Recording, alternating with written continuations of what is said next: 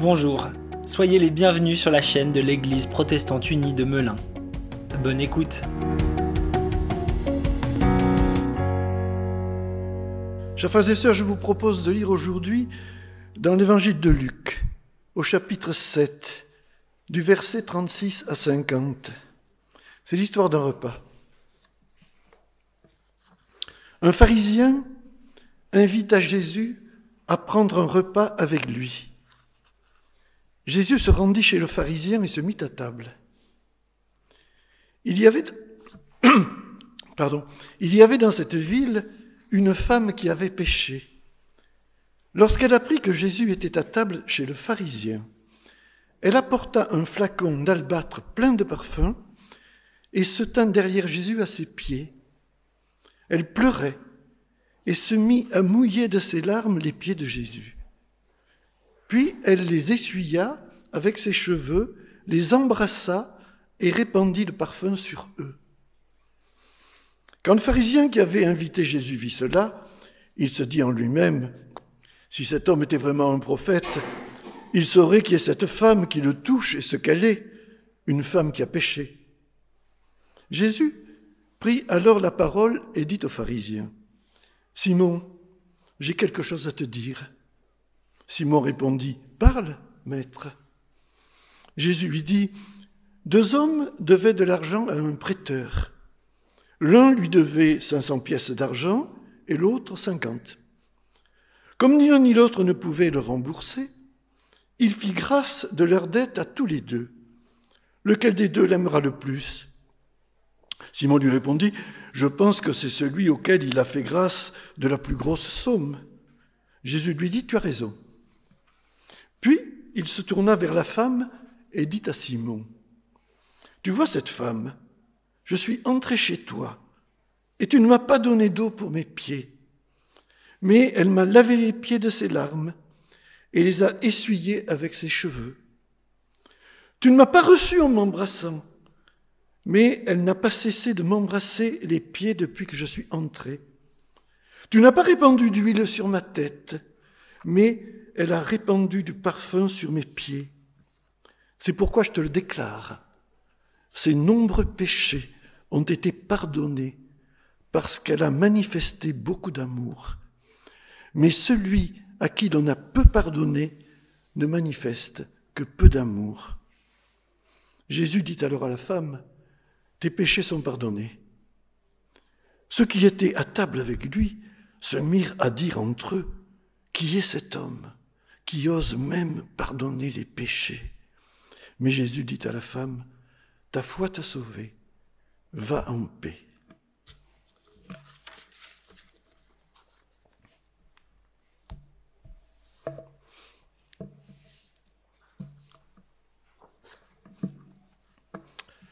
Chers frères et sœurs, en ce quatrième dimanche du carême, je voudrais vous proposer de nous arrêter un instant sur une histoire de festin qui a failli mal tourner.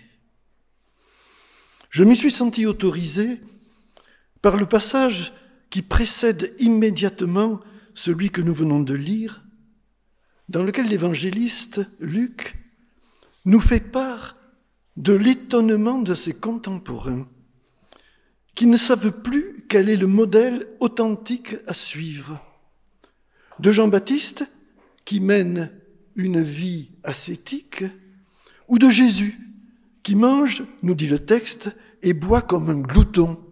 C'est verset 34, hein, pour y vérifier. J'ai fait ce choix, le choix de m'arrêter sur ce texte, non pas par provocation à l'égard de celles ou ceux d'entre nous qui n'ont pas perdu le sens liturgique du carême, mais bien plutôt parce que, au travers du récit de ce repas et de ses avatars, se rejoue le vieux débat de Jésus avec Nicodème, appelant chacun de nous à une nouvelle naissance, et que nous est donné une fois encore l'occasion de prendre la mesure de cette grande liberté du Christ dans sa relation avec chacun de nous, même si nous n'en sommes pas toujours conscients. Car, voyez-vous, il y a un parfum de scandale dans ce texte. Le scandale est à toutes les lignes, un double, un triple, un quadruple scandale. Et le premier, le plus évident, est l'hommage que Jésus accepte de cette prostituée. Une femme, celle qui incarne de tous les moments de la vie humaine, celui qui est le plus difficile à accepter, à refouler, à combattre, je veux dire le désir, et qui pour cela même ne peut exister que dans l'obscurité de la nuit. Une femme est là, au pied de Jésus, et s'humilie. Elle s'agenouille, elle pleure, elle se prosterne. Passe encore, mais elle en fait plus, elle en fait trop. Elle couvre de baisers ses pieds, elle les encense de parfums, elle les essuie avec ses cheveux. C'est choquant. Même dans le contexte oriental du récit, c'est choquant parce que les prostituées n'ont pas leur place à la table des pharisiens et à plus forte raison encore au pied de Jésus. C'est choquant parce qu'elles détonnent. Et lorsqu'on sait ce qu'est un pharisien, c'est-à-dire un adepte de la pureté, un homme pour qui la religion est une affaire de purification, de rite, de sélection par épreuve. La présence de cette femme ici relève bien du scandale. Et nous, bien sûr, nous le savons. Nous savons que le Christ va se servir de ce scandale même pour donner une bonne leçon aux pharisiens. Nous savons au, point que ça n'est presque devenu proverbial, que cela colle à l'image que l'on se fait partout dans le monde aujourd'hui du Christ, que l'on soit de ses disciples ou non, que le Seigneur n'a pas craint le voisinage des prostituées et des malfaiteurs. Ils mangent et ils meurent ensemble. Ils discutent aussi, et quand on les attaque, on s'attire de cinglantes réponses à ceux qui voulaient lapider la femme adultère le Christ rappelle leurs propres limites dans le domaine de la convoitise. Et dans le commentaire du septième commandement, tu ne commettras point d'adultère, le Christ ne laisse pas une grande marge de manœuvre à ses disciples. Mais il est à l'aise avec les prostituées. Et ce maître qui provoque par son comportement et qui exige par, par les règles qu'il édicte est bien celui qui provoque ici le premier scandale. Celui dont les convives ont pu dire, comme cela se trouvait en d'autres pages des évangiles, mais quel est cet homme qui entretient des relations avec les prostituées? Et le deuxième scandale est moins évident peut-être. Il saute peut-être moins aux yeux, et pourtant il n'en est pas moins grave. Hier comme aujourd'hui, c'est le fait que le Christ soit dans la maison d'un pharisien. Quantité de textes dans les évangiles témoignent de la haine cordiale qu'ils ont vouée au Christ, des embûches de toutes sortes qu'ils lui ont tendues, questions captieuses sur la résurrection, poursuite pour miracle le jour du sabbat, interrogation de l'aveugle pour l'amener à dénoncer celui qui l'avait guéri, tout est bon jusqu'au bout pour empêcher le développement de l'œuvre de celui dont ils ne peuvent accepter le message. Et le Christ ne les épargne pas. Lui qui se sert dans ses paraboles du thème du pharisien, qui se sent toujours juste devant Dieu pour montrer en contrepoint quelle est la vraie justification. Oui, il n'y a pas beaucoup d'atomes crochus si l'on en croit les évangélistes, entre le Christ et ses contemporains zélés d'une religion toute formaliste. De sorte que l'on s'étonne qu'il n'y ait pas eu plus de commentaires sur le séjour du Christ dans la maison de ce pharisien. Cela devrait davantage nous choquer de nos jours que la rencontre avec la prostituée.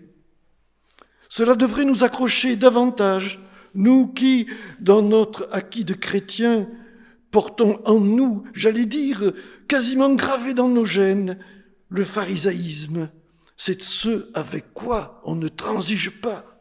C'est le péché contre l'esprit par excellence. Cela se fuit comme d'autres fuient le désir. Cela se combat sans relâche. C'est une autre forme de démon et on ne transige pas avec lui. Finalement, cette présence du Christ avec le pharisien, c'est tout d'un coup la découverte que Dieu peut être avec ce que nous aimons le moins dans le domaine de la vie spirituelle. Nos intégristes ou nos gauchistes, nos hérétiques et bien d'autres. Oui, ceux qui nous paraissent comme irrémédiablement obtus, serviteurs inaptes et dangereux, ceux dont le discours a définitivement compromis le message confié à l'Église, moins les persécutés d'ailleurs que les persécuteurs. Et le Christ est là, avec eux, à leur faire un petit cours de théologie. Il les enseigne. Oui, là est le scandale. Et c'est si vrai que Luc est le seul qui ait osé donner à Simon ce titre de pharisien. Matthieu et Marc le présentent comme un lépreux. Ah, comme ce serait mieux s'il en était ainsi, comme ce serait plus évangélique. Seulement voilà, ici, c'est un pharisien. Et il y a bien d'autres choses pour nous choquer dans ce texte. Par exemple, voir le Christ allongé à un festin qui paraît se complaire dans cette situation, et même faire reproche à son hôte de ne pas l'avoir accueilli avec des honneurs ordinaires à ce genre de réception. Je suis entré dans ta maison et tu ne m'as pas versé d'eau sur les pieds. Tu ne m'as pas donné de baiser. Tu n'as pas répandu d'huile odorante sur ma tête. Certes, plusieurs paraboles du royaume sont des paraboles du festin, mais elles ont été prêchées dans une semi-abstinence du désert ou dans l'angoisse de l'épreuve de la croix toute proche. Et les repas du Christ dont nous aimons nous souvenir sont d'un style bien différent, avec la foule, cinq pains et deux poissons. Une extraordinaire parabole du partage. Avec les disciples, on s'assied au revers d'un talus, on prend quelques épis, on mange des figues. Avec la Samaritaine, Christ oublie le boire et le manger. Alors, celui qui est le pain de vie, maintenant banquette, comme cela transposé de nos jours nous choquerait, on pourrait dire réception et petit four. Que n'a-t-on pas dit de tout temps à cause de cela? Et si l'on continue la litanie de nos surprises, on pourrait ajouter, en pensant à tous les reproches que l'on a fait à Luther pour cela, et quoi? Ne s'agit-il pas ici de, de propos de table? Ne fait-on pas de la théologie la fourchette à la main? Tout ceci, ne le cachons pas, nous choque. Décidément, nous sommes du côté des convives qui s'étonnent dans le texte et questionnent quel est cet homme? Qui va jusqu'à pardonner les péchés. Seulement voilà, avec le Christ, on n'est jamais du côté des convives. On n'est jamais témoin extérieur. Tout est question et interpellation qui se pointent droit vers nous et qui nous fouillent. Alors, que signifie ce texte pour nous aujourd'hui? Nul doute qu'il nous rappelle en premier lieu la grande liberté du Christ dans son œuvre de salut. Aucune règle, aucune loi des hommes ne peut l'empêcher de réaliser son objectif et surtout pas celle de ses amis, de ceux qui le servent ou qui veulent l'aimer. Pharisiens qui ritualisent, chrétiens qui prononce des anathèmes, incroyant qui voudrait bien qu'il ne soit qu'un rêveur. De tous, il se dégage, amicalement, mais fermement. Glorieusement libre d'aller et de venir, de manger et de jeûner, d'entrer dans la maison de qui lui ouvre la porte, n'importe qui, n'importe quand, et sans contrainte.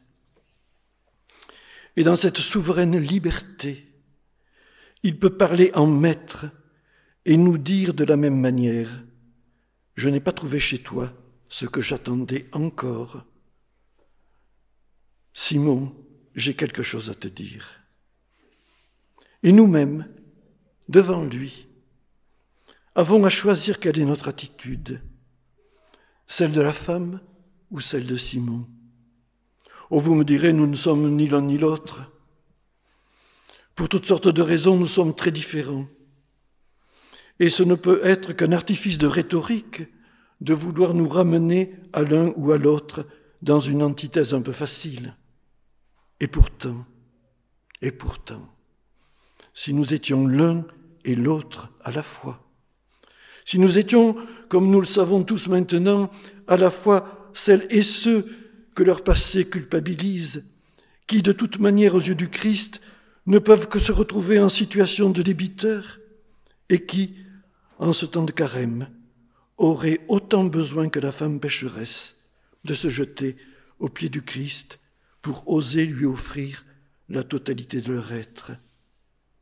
Et si nous étions également celles et ceux qui jugent les autres, qui veulent un Christ plus pur et plus exigeant qu'il se voit lui-même, et qui sont fiers de leur réussite spirituelle en toute humilité.